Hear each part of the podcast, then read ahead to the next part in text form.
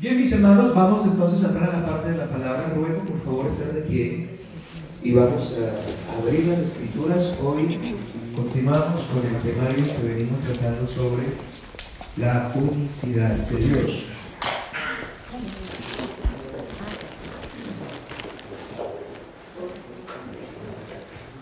Hoy el tema que nos compete es Padre y Hermano Mayor.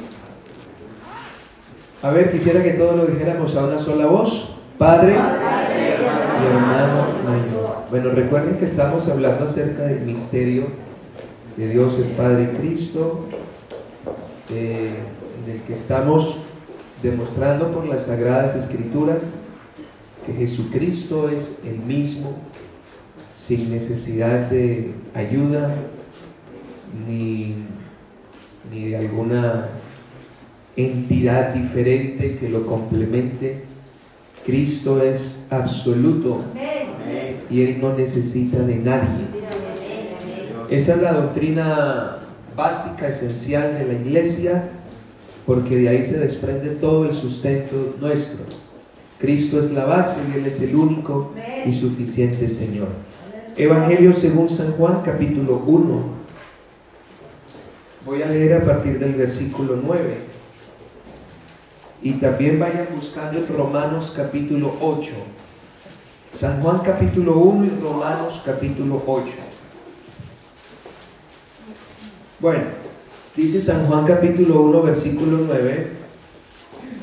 Aquella luz verdadera que alumbra a todo hombre venía a este mundo.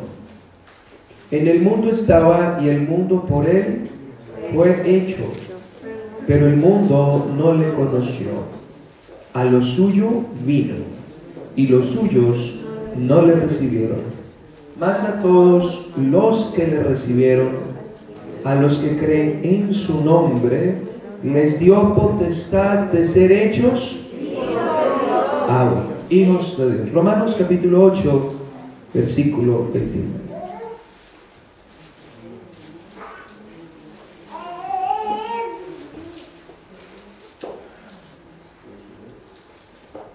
Porque a los que antes conoció, también los predestinó para que fuesen hechos conformes a la imagen de su Hijo, para que Él sea qué cosa?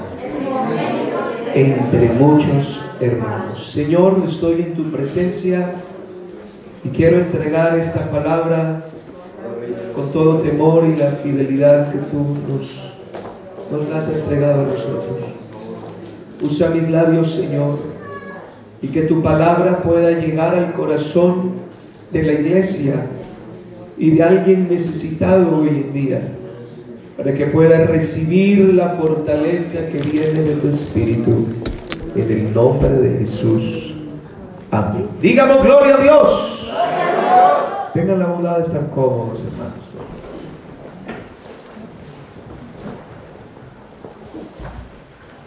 Hemos leído dos versículos, dos pasajes en las que encontramos estas dos figuras. Mas a todos los que le recibieron, a los que han creído en su nombre, les dio la potestad de ser hechos hijos. Ahí sí que usted ahí encuentra la función de Dios como Padre.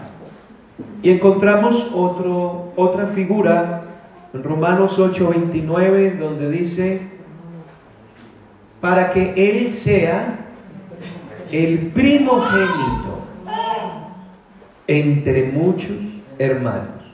A lo mejor eh, el término hijo de Dios es más conocido que el de hermano mayor. Pero yo no sé si usted alguna vez ha escuchado ese término aplicable a Cristo. Que Cristo es nuestro hermano mayor, es un poquito raro. Pero es lo que la Biblia dice. Entonces, hermanos, pensando un poquito en esto, eh, vino, vino a mi mente de pronto una pregunta. ¿Un padre podrá ser hermano de sus hijos? Piense, piense eso porque fue una pregunta que me llegó. ¿Un padre puede ser hermano de sus propios hijos?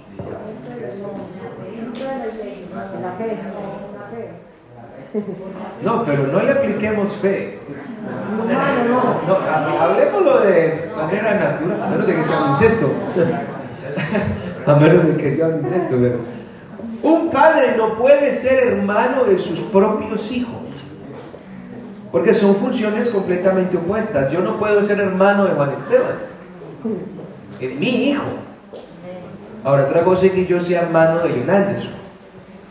Es diferente. Pero yo no soy el papá de él. Él es mi hermano, pero no soy su papá.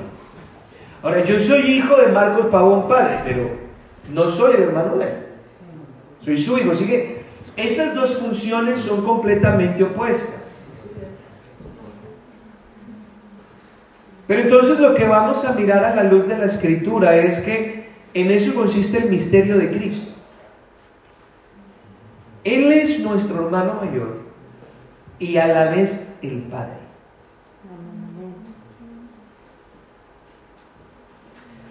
Amén, hermano. Pastor, eso suena muy raro, pero es que como si le hablara igual del cordero y el león, como si le hablara de todo eso, y que todo eso es raro. Pero es que son cosas que, como les he dicho, hermano, la doctrina de la unicidad no se razona, no se puede razonar, se tiene que creer. Digamos gloria a Dios. Hermano, vamos a comprender cómo estas dos funciones, padre y hermano mayor, son funciones que se ven en Cristo y su resultado hacia nosotros es impresionante. Le voy a pedir el favor que esté atento porque a medida que yo estaba estudiando este tema, le daba gracias a Dios y me sorprendí. Porque algunos dicen, uy, el pastor, ¿cómo sabe? No, hermano, no, no, sabe. A uno también le enseñan. Y me quedé muy sorprendido de, de lo que el Señor eh, nos enseñó a través de su palabra. Eh, y ustedes van a entender, como yo les explicaba la semana pasada, que la doctrina de la unicidad no solo está para, para que nosotros conozcamos, eso tiene una funcionalidad práctica en la vida. Em, y esto que vamos a hablar, este aspecto de la unicidad de Dios, también tiene una aplicación a la vida. Y esa aplicación tiene que ver con el valor de la salvación que tenemos. Así que le ruego el favor que esté pendiente porque em, si no sigue el hilo se puede perder. Entonces vamos a usar mucho la Biblia, vamos a mirar muchos versículos. Em, entonces si se está durmiendo, coja la Biblia y ábrala y, y apunte, escriba. Si está durmiendo, diga gloria a Dios fuerte. para que se pueda espabilar. Vamos a hablar de esto, hermanos, así que ruego el favor que estén atentos. Lo primero que vamos a hacer es, vamos a dejar claro quién es el Padre. Vamos a dejar eso claro. Por ahí tenemos que empezar. Ahorita la hermana citó un versículo. Gloria, hasta le di gracias a Dios porque me confirmó todo. y leyó ese versículo o habló de ese versículo ahorita. Mas a todos los que le recibieron, a los que creen en su nombre, les dio potestad de ser hechos hijos. Así que vamos a hablar de Dios el Padre. En la Biblia, cuando hablamos de Dios, Dios es llamado de dos maneras, según la manera en la que esté revelado. En el Antiguo Testamento, a Dios se le conoce como Jehová. Éxodo capítulo 3, versículo 14 habla de la manera en que Dios se le revela a Moisés. ¿Cuál es tu nombre? ¿Y qué le digo? No, pues yo soy el que soy. Esa expresión yo soy el que soy en hebreo es la conjugación del verbo ser. Em, y es lo que se concentra en el nombre Jehová. El propósito, de ese nombre en el Antiguo Testamento era mostrar a un Dios soberano, un Dios inmutable, un Dios que no cambia, un Dios que es completamente autónomo y autosuficiente.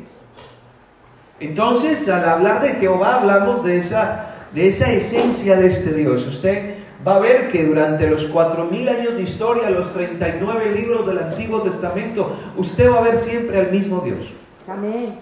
Soberano que toma decisiones poderosas, que nadie le discute, que hace milagros, que no cambia. Eso es lo que representa en sí esa revelación de ese nombre Jehová. En el Nuevo Testamento, este Dios soberano, autosuficiente e inmutable, se le conoce como el Padre. Estamos hablando del mismo Dios. Estamos hablando del mismo Dios. Yo quisiera que eso lo vayamos teniendo claro.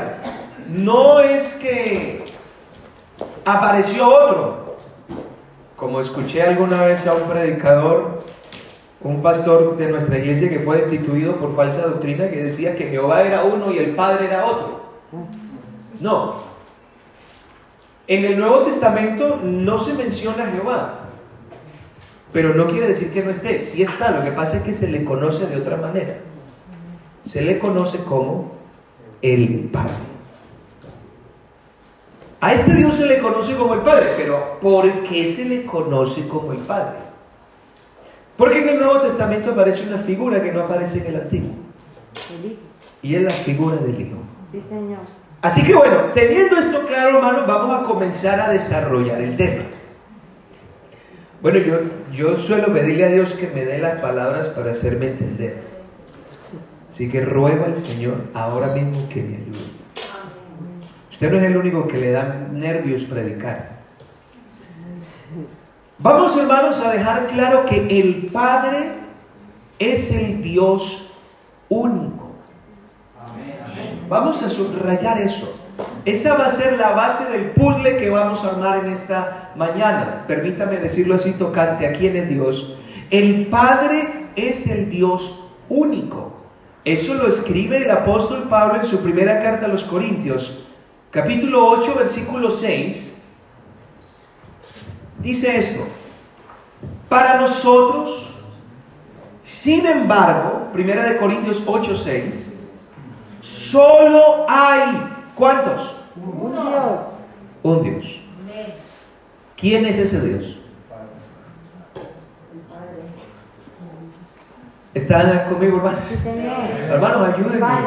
Interactuemos porque si no me siento que estoy predicando en el foco con cámaras apagadas. Interactuemos porque eso lo ayuda a uno. Yo no sé los hermanos que, que han predicado, ¿qué sienten cuando la gente no le responde? maluco, ¿cierto? Uno quiere que digan amén. ¿Qué están ahí? ¿Dónde están? Están pensando. Para nosotros, sin embargo, solo hay. Usted mira las expresiones y son muy concretas. Ponerse a buscar otro Dios es absurdo. Solo hay un Dios. Y el apóstol deja claro quién es ese. ¿Quién es? El Padre. El Padre. Ahora bien, estamos hablando de que este Dios Padre es único. Único. Él es único en muchas cosas, pero yo le voy a mencionar cinco. Si usted tiene la facilidad de apuntarlas, le va a servir para, para lo que vamos a ver después. Él es único en muchísimas cosas, pero yo quiero resaltar cinco. La primera, Él es único en su especie. Isaías 44, versículo 8. O aunque estoy hablando del Padre, recuerde que estoy hablando de Jehová, que es el mismo. Solo que se le conoce de manera diferente en los, en los testamentos dependiendo de, de lo que quería revelar de sí mismo. Isaías 44, versículo 8 es un texto que me gusta mucho. No temáis ni os amedrentéis. No te lo hice oír desde la antigüedad y te lo dije. Ustedes son mis testigos. Escuche esto. No hay Dios sino yo. Cuando hablamos de Dios estamos hablando de un ser único, de un ser supremo que sus atributos o sus características para los hermanos que han estado en foco, que creo que ha sido una gran bendición, hermanos. Gloria a Dios. Lástima los que no han estado, de la que se han perdido. Dios es Dios por las características que tiene. Esos atributos lo hacen ser a Él Dios, único, lo hacen ser único. Ustedes ven a este flaco guapo, pero no es el único flaco guapo, hay más flaco guapo. Disculpen la modestia, hermano. Eso es lo que me dice mi mujer, pero yo me las cargo. Hay algunos que somos pelo, pelo moreno, que usamos gafas, pero, pero es que no somos, yo no soy el único así. Hay más. Pero hablar de las características de Dios, Dios es el único que tiene esas características, no las tiene nadie más. Dios es el único sabio, el único eterno, el único fiel, el único que es amor, el único que es verdad, el único que es todopoderoso. Entonces todas esas características lo hacen a Él ser lo que es. Dios. No hay Dios sino yo. Es decir, esa especie es única en todo el universo. Si Dios lo conoce todo, porque esa es una de sus virtudes, Él excede el conocimiento de los hombres y el conocimiento de las cosas creadas. Si Él lo conoce todo, lo único que no conoce qué es. Otro como Él. Pero no lo conoce no porque esté oculto, sino porque no existe. Entonces hablamos de que Dios el Padre es único en su especie. Así que ya por ahí uno va dejando claro que como Él es único en su especie, se anula completamente la capacidad de una reproducción. Dios no puede reproducirse como se reproducen los seres humanos. Nosotros lo podemos reproducir porque no somos, yo no soy el único en mi especie. Yo no me puedo reproducir con un mono. Yo no me puedo reproducir con, un marrano. Los hombres nos reproducimos según nuestra especie. Cada especie se reproduce así. Usted nunca va a ver un pajarito reproduciéndose con un cocodrilo. Dios es un ser único en su especie, hermano. Así que se anula el hecho de que Dios pueda tener otro similar. Señor, amén. Dos, Dios es único. Dios el Padre es único en maravillas. Aleluya, sí, Señor. ¿Están conmigo, hermanos? Amén. Salmo 72, versículo 18.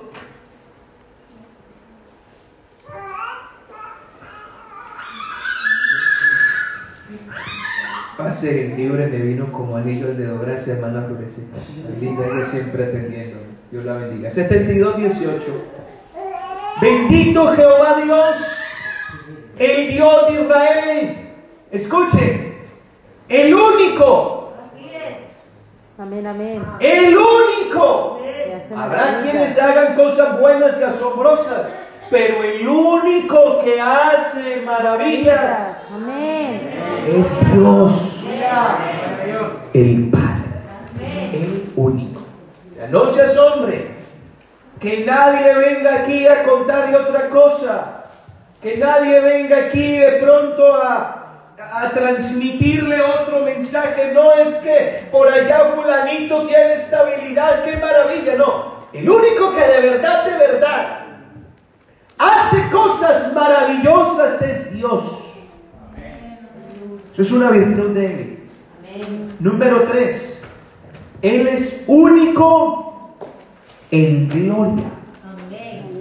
San Juan capítulo 5, verso 44. Yo creo que habrá más de uno que dijo, vaya, ¿por qué no traje nada para apuntar? ¿Sí ven? Eso les pasa por no estar preparados.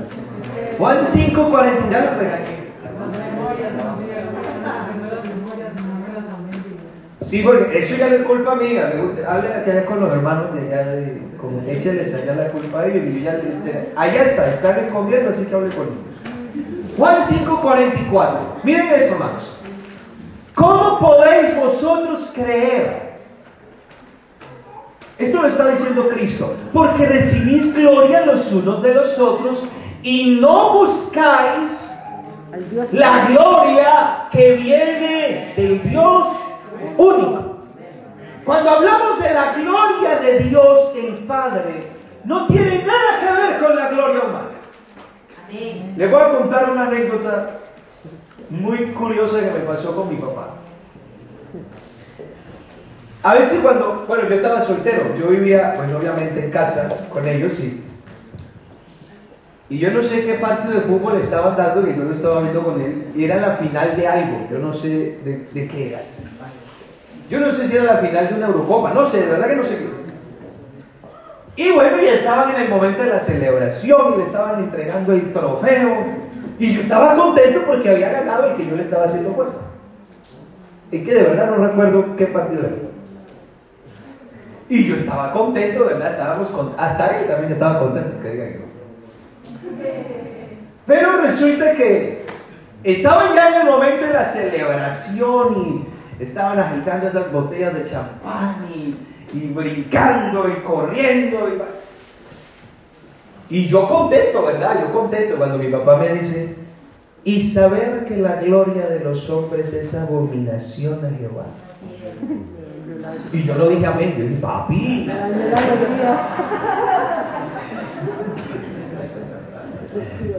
¿Cómo me así? Pero es que es verdad como, como esto se, se, sube a internet, entonces voy a evitar decir nombres propios, pero hace algunos años un club de fútbol profesional de España ganó la Copa del Rey. Y resulta que uno de los jugadores tenía la, el trofeo en la cabeza y eran casi 18 kilos de trofeo, ¿verdad? Y estaba en todo el borde del autobús con eso así. Cuando la gloria del equipo la gloria de los hombres es momentánea. La gloria de los hombres perece. La gloria de los hombres va y viene como dura el paso del viento. Hoy lo sientes, mañana no. Pero la gloria del Dios único. Esa gloria no tiene comparación. Esa gloria no tiene iguales, esa gloria es sempiterna, no tiene cuándo acabarse. Así que Él es único en gloria. Número cuatro, Él es único en verdad. Juan 17, verso 3. Esta es la vida eterna. Que te conozcan a ti ¿A quién? Al único Dios verdadero. Al único Dios.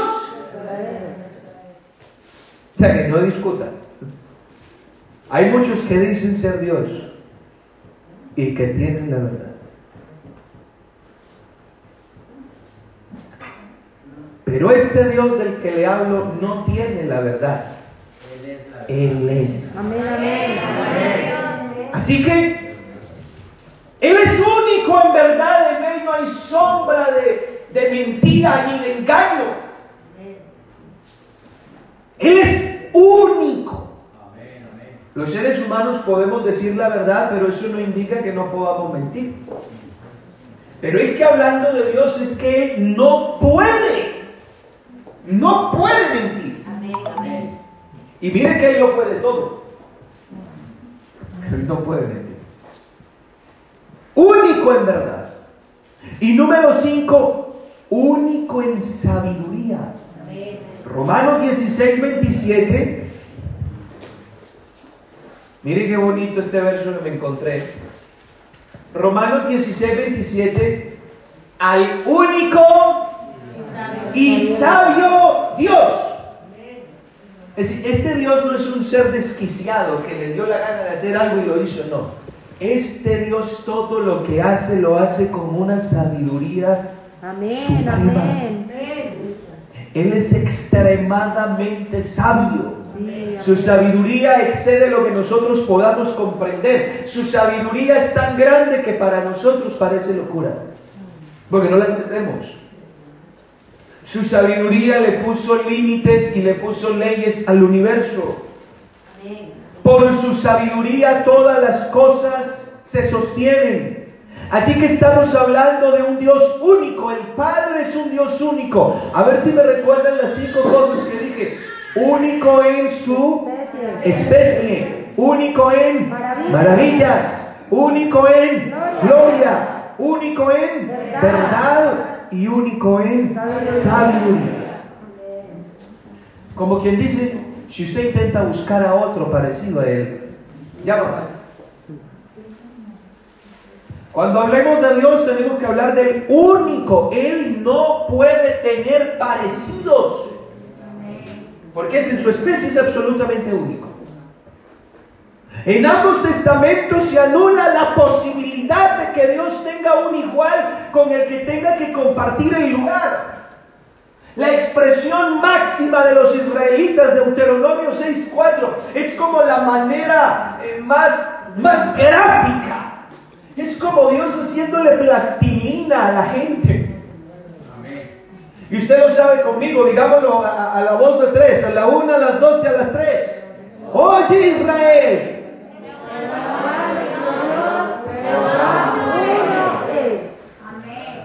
Dejemos eso claro. Vamos otra vez, que se oiga más bonito. A la una, a las doce, a las tres.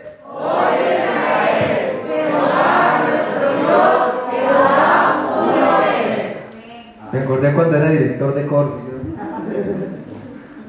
Jehová, uno es. Que quede claro. Alabanzas al Señor. Ahora, este Dios es único. Sin embargo, yo me hice otra pregunta. Permítame confesar aquí mis preguntas con ustedes. Y ustedes no son los únicos ignorantes. Yo soy más ignorante que ustedes. No te ríes, ¿verdad? Yo soy más... ya no creo que yo la escuche. ¿Por qué Dios es Padre? Es que nosotros usamos ese término, Padre Santo, Padre Eterno, pero es que de verdad yo me hice esa pregunta. ¿Por qué lo llamamos Padre a este Dios que es único? Entonces, llegué a la conclusión de que no se puede llamar a nadie Padre si no hay hijos. ¿Verdad? Llegué a esa conclusión. Una cosa es querer ser padre y otra cosa es ser padre. Vean, hermano, a mí me da mucha risa porque este fue el primer día del padre donde me dan regalo porque soy papá. Pero es que yo fui 11 años pastor sin hijos. Entonces, el día del padre, que los hermanos celebraban, les daba pesar no darme regalo. Entonces yo decía, usted es papá de la iglesia, hermano, entonces me dan regalo. Y mi esposa me felicitaba por el día del papacito. Le pregunté a ella, yo qué culpa, yo estoy echando muchas flores hoy, me dije, no, es que dice lo que ya me Pero por mucho que yo quisiera ser padre, o que me trataran de padre, yo no puedo ser papá si no tengo hijos. ¿Verdad? Ahora bien, nosotros no podemos hablar de Dios como padre si no hay hijos. Aunque el término padre habla también de otros aspectos como de su señorío, su gobierno, su mandato. Pero la esencia de esa palabrita, por eso se usa en el Nuevo Testamento, porque tiene que aparecer la figura de hijos. Yo me acuerdo cuando mi esposa me dio la noticia que estaba embarazada. Eso me armó un cuento. Me armó, no lo voy a contar. Lo cierto es que eh, es que si me pongo a contarlo, usted dice que yo predico muy largo, entonces no. Pero resulta que yo llego allá y ella me hizo una sorpresa y me hizo destapar unas cajitas que habían y formó la palabra papá. Me la puso hasta en inglés, no sé dice. Me puso daddy. Cuando yo, yo, yo, yo miré esa frase, yo la miré a ella y yo le dije, ¿en serio? O sea, miren cómo mi concepción de vida cambió al leer una palabra. Porque al leer esa palabra, yo ya no era un hombre normal. Me convertí en papá porque supe de la existencia de alguien. Eso es lo que pasa con Dios. Entonces, e, en, esa, escuela en la que Dios me estaba enseñando algunas cosas, me pregunté, bueno, ¿y dónde están los hijos? Porque si hablamos de que este Dios único, escúcheme, que este Dios que no se puede reproducir como usted se reproduce, porque Juan Esteban es mío porque yo me reproduje, pero él no soy yo. ¿Verdad? mi mamá dice que ver a Juan Esteban es verme a mí de chiquito, pero no soy yo. Entonces aquí se nos plantea un problema. Porque estamos hablando de que este Dios tiene hijos, pero no los tiene de la manera normal porque no se puede reproducir. Entonces, ¿quiénes son esos dichosos hijos? Entonces, encontré que la Biblia nos muestra dos tipos de hijos de Dios. Uno, el hijo unigénito. Y segundo, los hijos adoptados. Encontré esos dos puntitos. Dios es padre porque hay dos tipos de hijos. Está el primero, el hijo unigénito, y luego los hijos adoptivos. O adoptivos. Yo dije adoptados, eso me está bien. Adoptivos mejor, ¿verdad? Obviamente que cuando hablamos del Hijo unigénito estamos hablando de Jesucristo. Y cuando hablamos de los hijos adoptivos, ¿de quién estaremos hablando? De nosotros. De la iglesia. Hablando del Hijo unigénito, Juan capítulo 1, verso 18 dice, a Dios nadie le vio jamás. Juan 1, 18. Sí, amén. Hablando de este Dios Padre que es indivisible, que tiene todo lo que hablamos ahorita, que es único. Nadie le vio jamás. Juan 1.18. Ah, gracias, hermano. El unigénito Hijo. Tenga cuidado con esa expresión, porque ahorita se la voy a explicar. El unigénito Hijo, que está en el seno del Padre. Ahorita voy a explicar ese versículo, este no es el momento. Quiero resaltar la palabra unigénito hijo. Y luego dice Efesios 1.5, hablando ya de la iglesia, en amor, habiéndonos predestinado para ser adoptados, adoptados, hijos suyos por medio de quién? Jesucristo y Jesucristo es el Hijo unigénito. Entonces, el Hijo unigénito que viene a ser de los hijos adoptivos. Hermanos, adoptivos. El hermano. ¿Sí o no? Ahora bien, hermano, yo no estoy predicando falsa doctrina. Le estoy hablando de una función, no de otro ser. Ahora le voy a resolver esto. ¿Quién es ese hijo unido? Porque ahorita resolvíamos quién es Dios el Padre. Ahora vamos a hablar quién es ese hijo unido. Cuando se habla de este término, muchos interpretan que Dios se ha reproducido. Porque es que nuestra concepción de la vida es muy limitada, hermanos. Nosotros entendemos la vida así. Yo me reproduzco, la negra queda embarazada y punto. Yo pongo mis cromosomas, ella pone los de ella y, salió, salió el pocholito. Ya. Y uno quiere meter a Dios en ese concepto humano de vida. Amén, amén. De hecho, usted verá que la mitología griega tiene ese concepto. Por ejemplo, para los que recuerdan algo de mitología griega, porque eso se lo enseña en el colegio. Hércules es el fruto de la relación entre Zeus, que es un dios, y una mortal. Es decir, están reduciendo que ese dios tiene la capacidad de reproducirse como los seres humanos. Y salió Hércules, que no es ni humano ni es Dios, por eso lo llaman semidioses. Pero eso es mitología. Entonces, no podemos pensar así de Dios.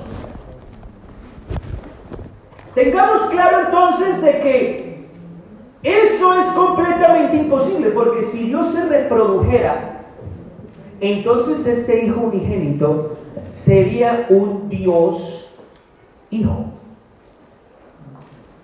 Que ese es un término que utilizan mucho y déjeme decirle que ese término no es bíblico por ninguna parte. Porque no existe ningún Dios hijo. Sí, Señor, amén. No existe un Herculesito, ni un Diosecito. No, solo hay un Dios, el Padre. Así que este Hijo unigénito no es el fruto de una relación de Dios con alguien. No es ese. Porque Él no es hombre para reproducirse. Él no tiene otro de su especie para poder reproducirse. No lo tiene. Así que este Dios unigénito, este, este Hijo unigénito, no es el resultado de una reproducción. Además, Él es único. Entonces, ¿quién es este Hijo unigénito y qué significa eso de unigénito? Vamos allá. Lucas capítulo 1, versos 34 y 35.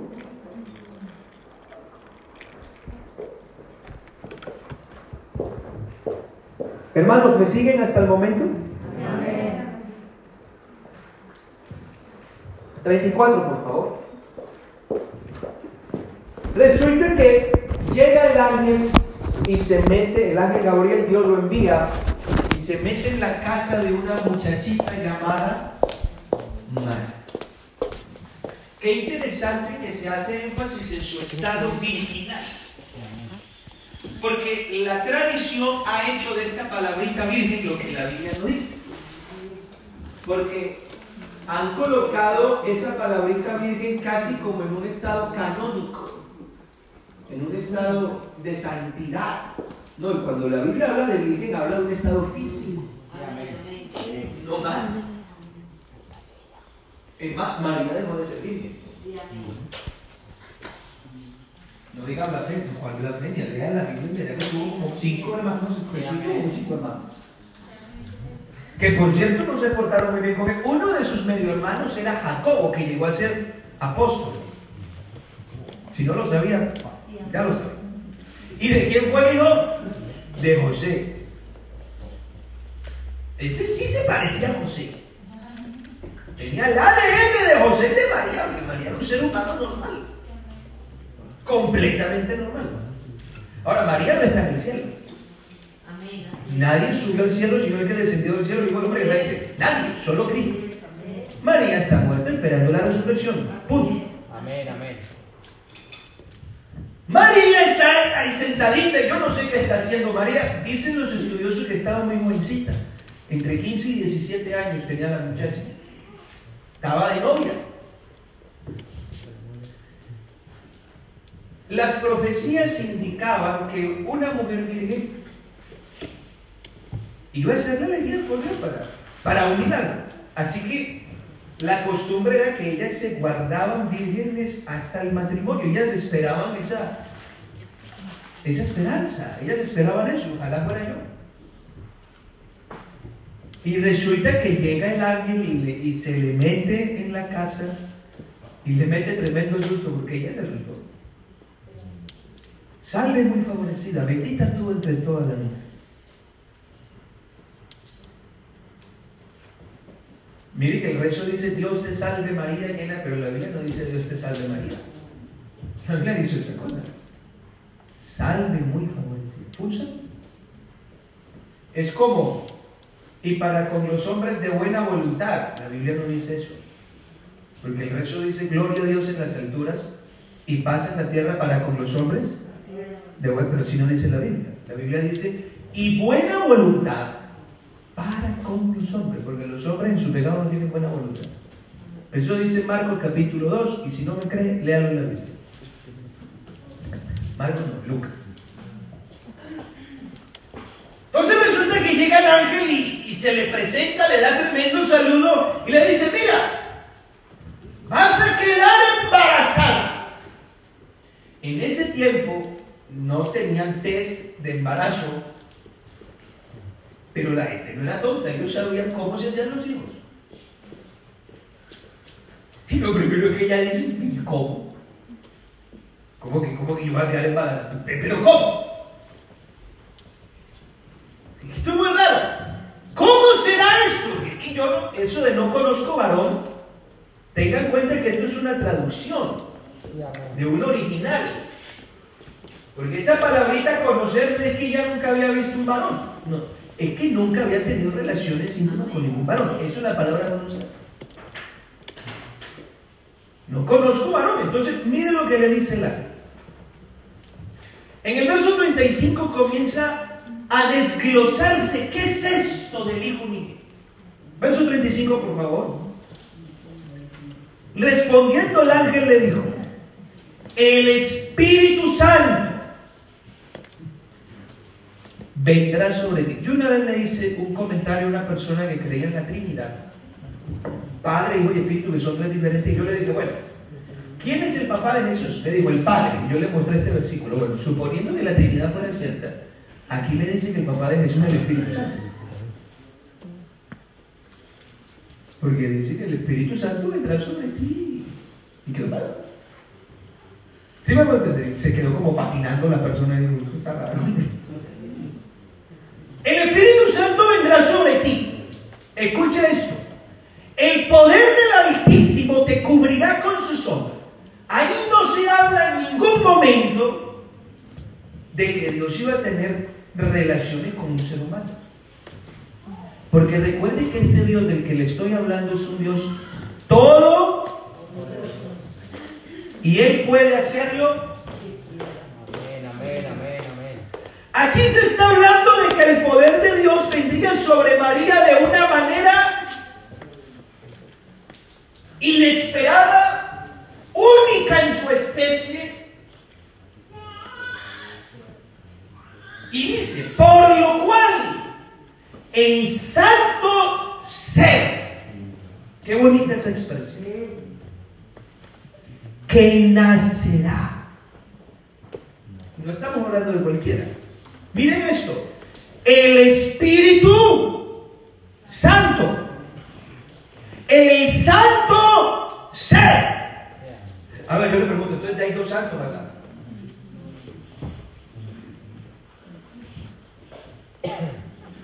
¿Qué significa hijo unigénito?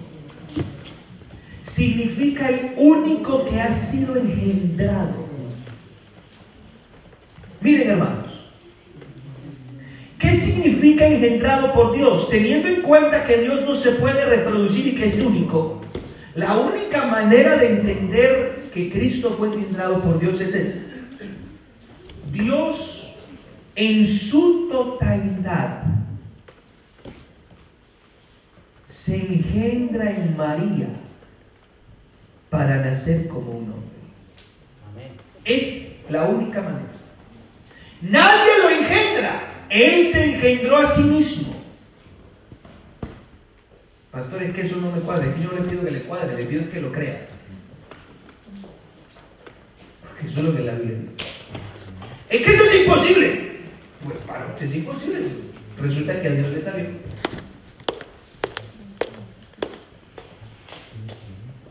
Nadie metió a Jesús en el vientre de María.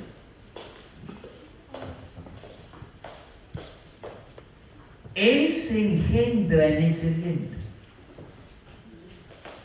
Miren hermanos, hay algunas expresiones bíblicas que nos muestran a Jesús como ese Hijo de Dios engendrado. Déjenme decirle, Jesús es el único hombre en el planeta que ha nacido de una mujer. Por eso se le llama hijo, porque tiene que nacer. con eh, siendo la mismísima encarnación de Dios. Vean, hoy en día está muy de moda que los padres nieguen a sus hijos. ¿Y usted ha escuchado esa expresión? Parece hijo negado. Eso se lo dicen a los hijos que son igualitos. Estos días mi mamá miró, miró al niño y me dijo, como para que usted lo niegue.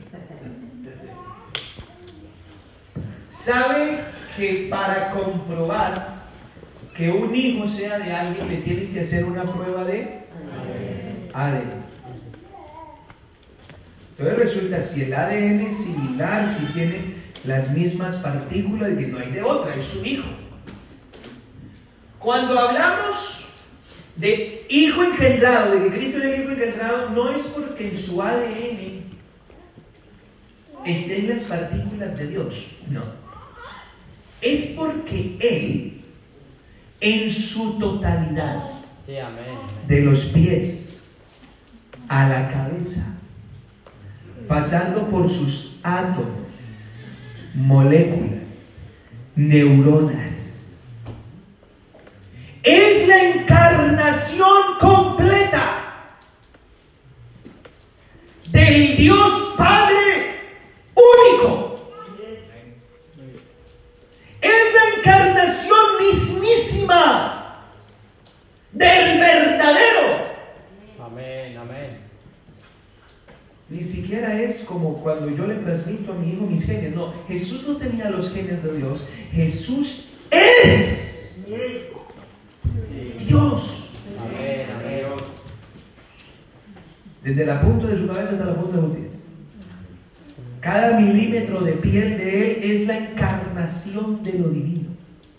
Por eso se llama Hijo engendrado.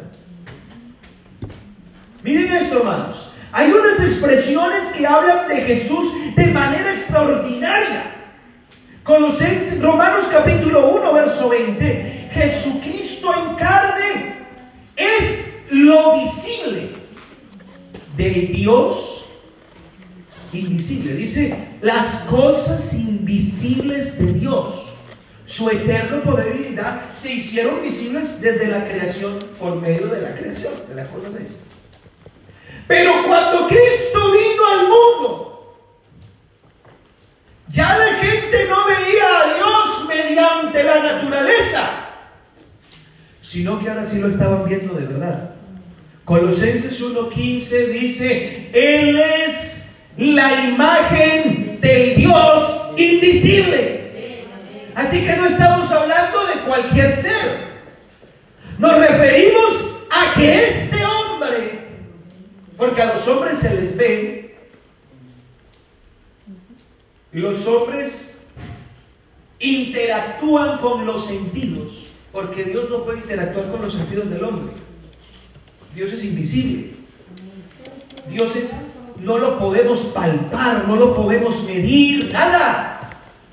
Pero Dios toma una forma sin dejar de ser el grande, el perfecto, el soberano. Toma una forma Amén, amén. que le permite a la, a la humanidad verlo, tocarlo, sentirlo. El apóstol Juan en la primera carta, capítulo 1, verso 1, habla de esa experiencia. Primera de Juan, capítulo 1, lo que era desde el principio. Y ahora habla de, de- de- de esa verdad de Dios, pero ahora palpable, lo que hemos oído con estos oídos, lo que hemos visto con estos ojos, lo que hemos contemplado y han palpado nuestras manos, porque Jesucristo es la imagen del Dios invisible. Quien ha visto a Cristo, ha visto a Dios. Alguien diga gloria a Dios en esta mañana. Jesucristo, escuche, es la encarnación total de la divinidad. Eso significa Hijo engendrado. Colosenses 2.9. Porque en él habita corporalmente toda, no una parte, hermano. Porque ese es el punto. Dice, ah, no es que Dios envió al Hijo. No. Porque Dios es único, Dios no se reproduce y Dios no puede mandar a otro que no sea Él. En Él habita corporalmente toda la plenitud de la deidad, la gloria, la eternidad, la majestad, la soberanía. No se quedaron en el cielo cuando Él se vino, no, todo eso vino al mundo, Amén, amén. pero en forma humana. Alguien que lo alabe, por favor. Alguien que lo bendiga en esta mañana. Hebreos capítulo 1, verso 3. Mire lo que se dice de un hombre. Hebreos 1.3, hablando de Jesús, dice, siendo el resplandor de la gloria. Oiga hermano, que a mí me digan de un ángel que muestra el resplandor, no dice, pues claro, usted se acuerda como, como los evangelios describen a los ángeles que estaban en la tumba y tenían vestidos resplandecientes, pero hablar de un hombre de carne y hueso, así como digo. Con pelo, con manos, con pies, con barbas, si usó barba, que no lo sé. Y que ese hombre, yo le pregunto, ¿a qué hombre usted ve echando rayos de luz por la tarde? Entonces la expresión es extraña. Porque dice que Jesús, ese ser humano que había nacido en un pesebre que María le cambiaba los pañales, que tomaba biberón, que jugaba con los amiguitos en la calle, que arreglaba su habitación como todo niño y recogía los juguetes, que iba a hacer la compra al mercado cuando la mamá le decía, ese, ese hijo, ese que decía, mamá, te pido permiso, y la mamá le decía, no Jesús, hoy no sales que le tocaba obedecer. Ese, ese, no es casi nadie, hermanos. Ese chiquitito humanamente, que tenía preocupada a la mamá y al papá porque se les perdió. Yo no sé quién ha tenido la experiencia que se le pierde un hijo. A mí me perdieron. En un parque me tiraron. Jesús no se perdió, los perdidos eran los papás. ¿Y dónde está Jesús? 12 años, te haga de cuenta como Emanuelito. Y, y- pero ¿cómo estarían desubicados José y María que llevaban tres días de viaje y no sabían que estaba, que estaba perdido? Ok, me quedó algo. Y se devuelven y encuentran a este niño hablando con los pastores y los sacerdotes y los tenía todos con la boca. Bueno, ese que se quedaba dormido en las travesías. Ese que a una mujer le venía y regaló un poquito de agua que estoy como seco. Ese. Ese. Que le dijo un hombre, es que las zorras tienen mejor casa que yo. Yo no sé usted por qué anda reclamando tanto, es que si soy hijo de Dios, ¿por qué vivo así? ¿Y por qué en esta habitación? ¿Y por qué? Y Jesús dijo, es que yo no tengo ni dónde echarme la siesta. Las zorras tienen mejor casa, las aves tienen hasta nidos. Yo no tengo ni dónde acostarme a dormir. Ese, ese chiquitico que se volvió el carpintero del pueblo. Nazaret lo conocía como el carpintero, ahora como el jefe de familia, porque muy seguramente José se muere y a él le toca enfrentar la vida, cuidar a su madre y a sus hermanitos. Ese no es nada menos. Cada centímetro de su piel es un grito a grandes voces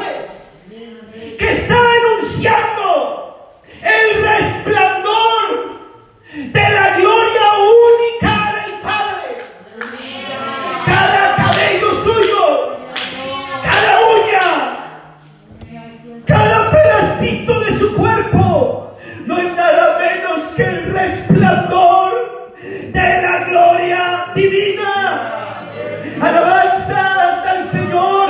Juan 1.14 dice, esa palabra, ese verbo se hizo carne, habitó entre nosotros. Y me imagino Juan diciendo, ¿será que lo escribo o no lo escribo? ¿Será que voy a contarlo? Y nosotros vimos su gloria cuando estábamos allá en esa montaña donde Él se transfigura. Vimos su gloria. Alabanzas al Señor. Hebreos capítulo 1, verso 3, la segunda parte del texto, siendo el resplandor de su gloria y la imagen misma. Vean hermanos, hay quienes dicen esto.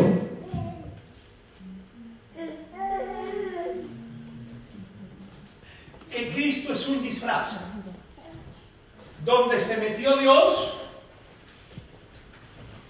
para que lo pudieran ver.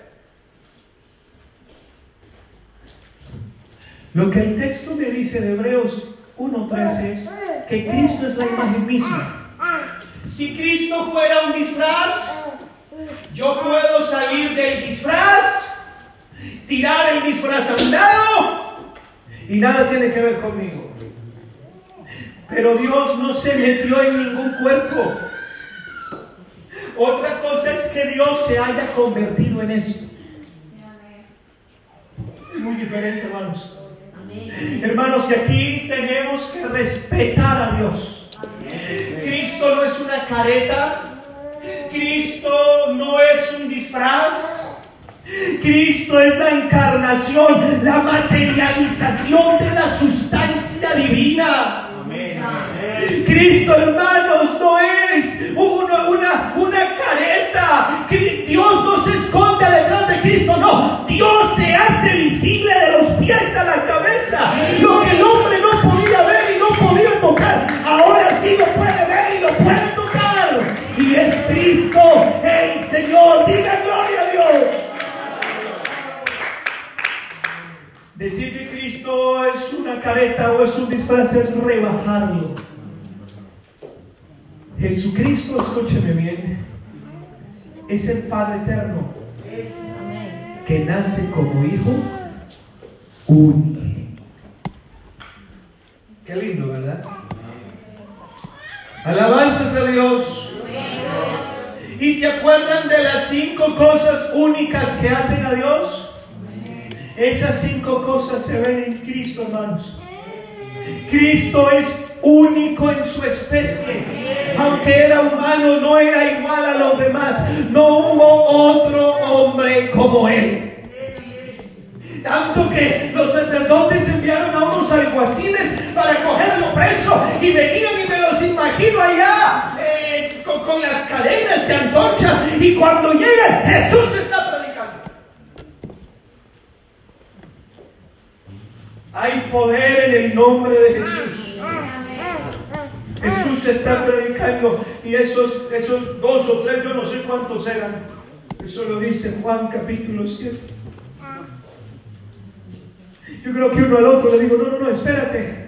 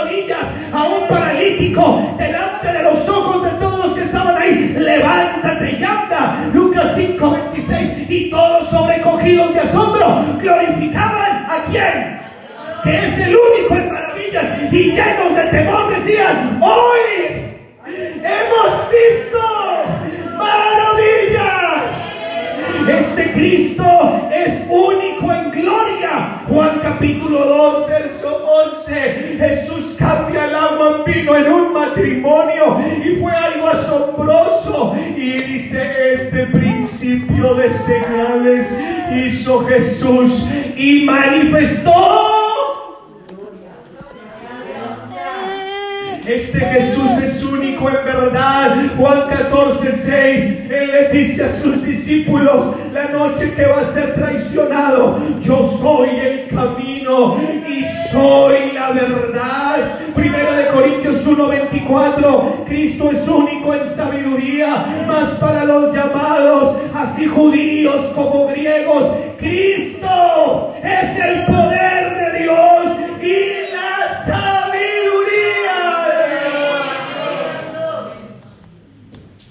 Oh, hermano, aquí está la presencia de Dios. Yo siento aquí la presencia de Dios. Lo que estoy predicando es una verdad irrefutable. Así que este hijo unigénito no está diciendo otra cosa, sino soy el Padre en toda la esencia, solo que nací de una mujer para que me vean.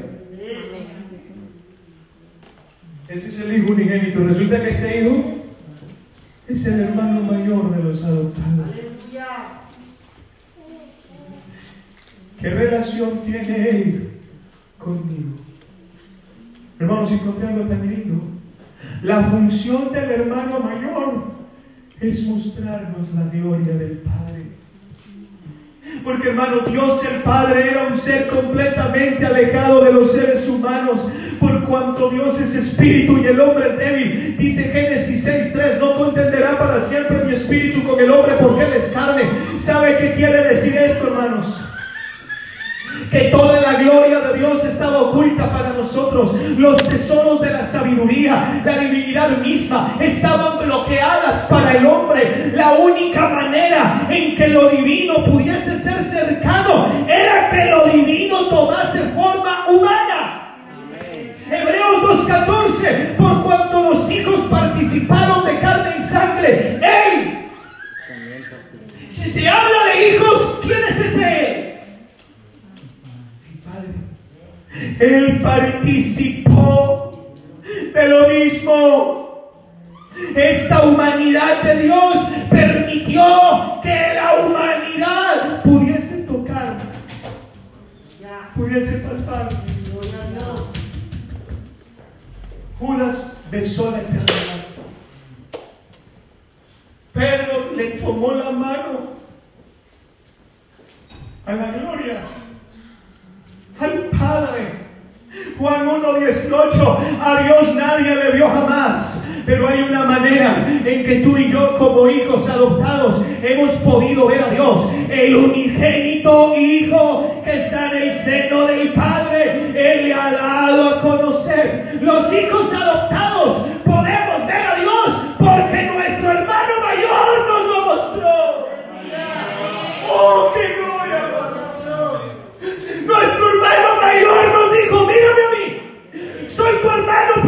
de carne como tú, pero mírame a mí.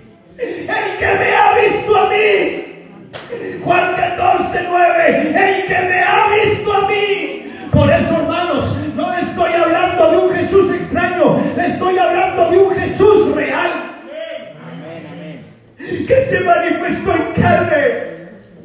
La función del hermano mayor del hijo engendrado es que los hombres o nosotros, los adoptados, veamos en él al Padre. Segunda de Corintios 4, verso 6. Mira lo que nos dice la escritura. Porque Dios que mandó que de las tinieblas resplandeciese la luz, es el que resplandeció en nuestro corazón para iluminación del conocimiento. ¿De quién? De la gloria de Dios en la faz, en el rostro. Quiero que la gente me vea a mí, pero me tienen que ver de una manera que no se mueran. Me tienen que ver de una manera que no caigan por su pecado. Bendito día en que Dios decidió manifestarse en carne y al hacerse carne se hizo mi hermano. Oh, qué gloria. Y me dijo, mírame a mí. La función del hermano mayor es que tengamos que nuestra fe tenga fundamento en las obras del Padre. Juan 14, verso 10.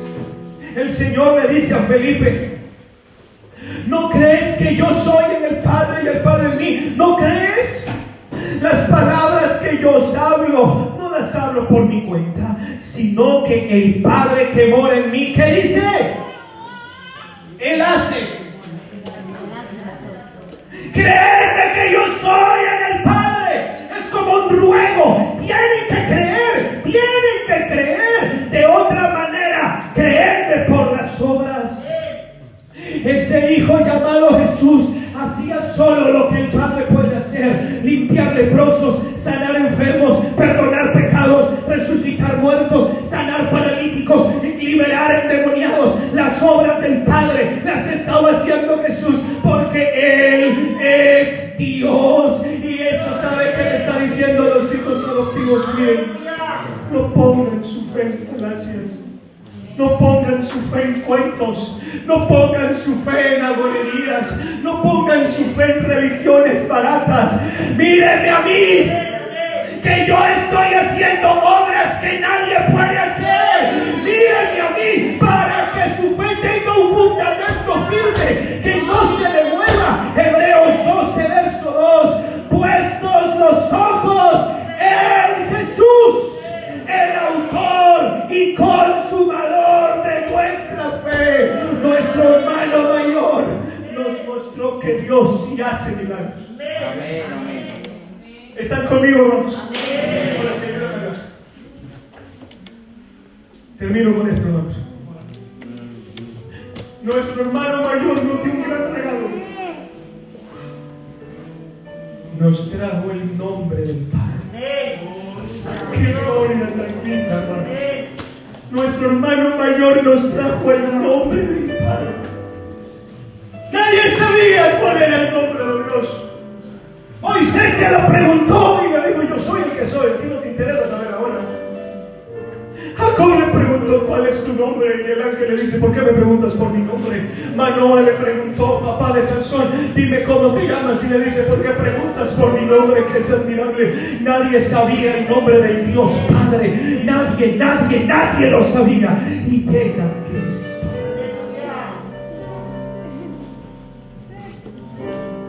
en su última oración, ¿saben qué dijo? Juan 17, 26. Hermanos, me pareció tan tierno. En la que el Señor está orando por sus discípulos, capítulo 17 de Juan, versículos 26. El uno dice, pastor, es que se alargó mucho. Bueno, que cantamos dos horas, hermanos. Verso 25, póngamelo del 25 de Santa. Padre justo, el mundo no te ha conocido, pero yo, yo te he conocido. Y estos, hablando de los adoptivos, han conocido, no me lo cambien por favor, he terminado. Han conocido que tú Y miren esto, hermano, qué gloria. Verso 26. Y además, les he dado a conocer tu nombre. Aleluya. Y lo haré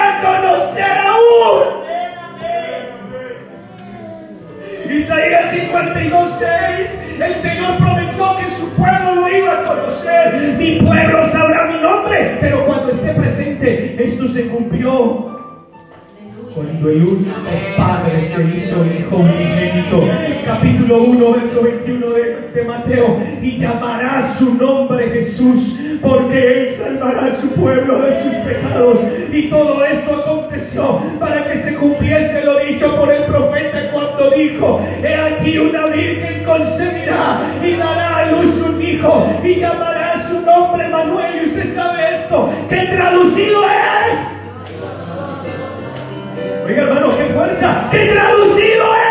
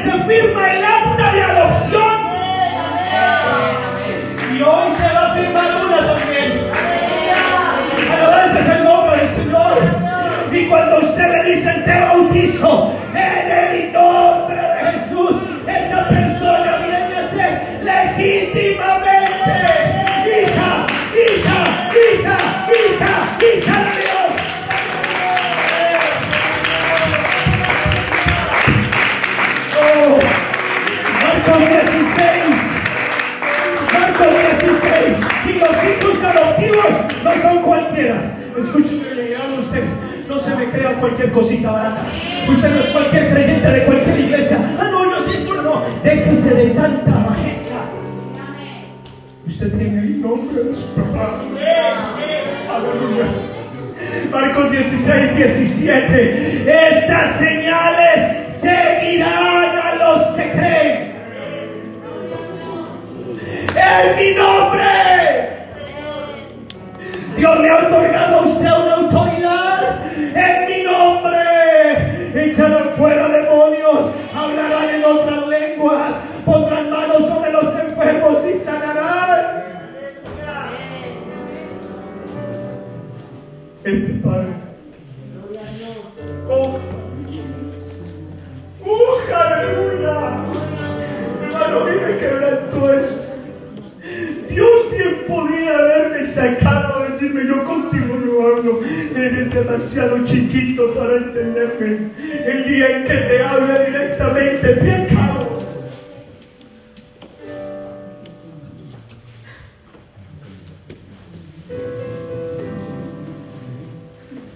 Me voy a hacer como él. Me voy a acercar. Es más, que me pongan como ellos. Voy a llorar como ellos. Voy a obedecer como ellos. Para que me conozcan y me vean. Y crean que esto de seguirme no es difícil. Solo tienen que creer. Yo soy el camino, la verdad, y nadie al Padre. Pónganse de pie.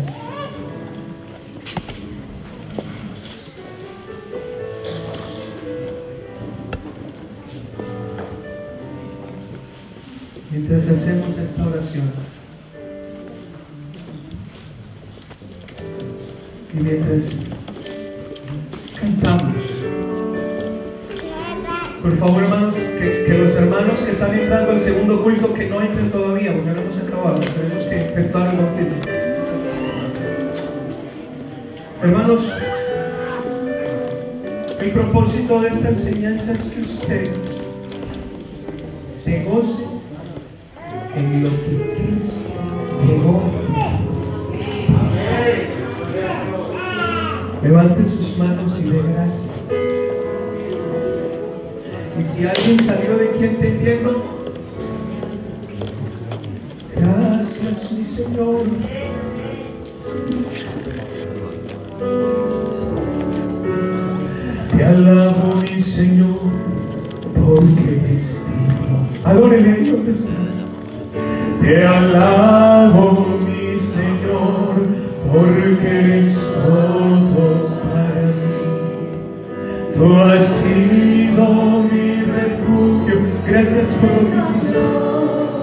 Gracias por lo que hiciste,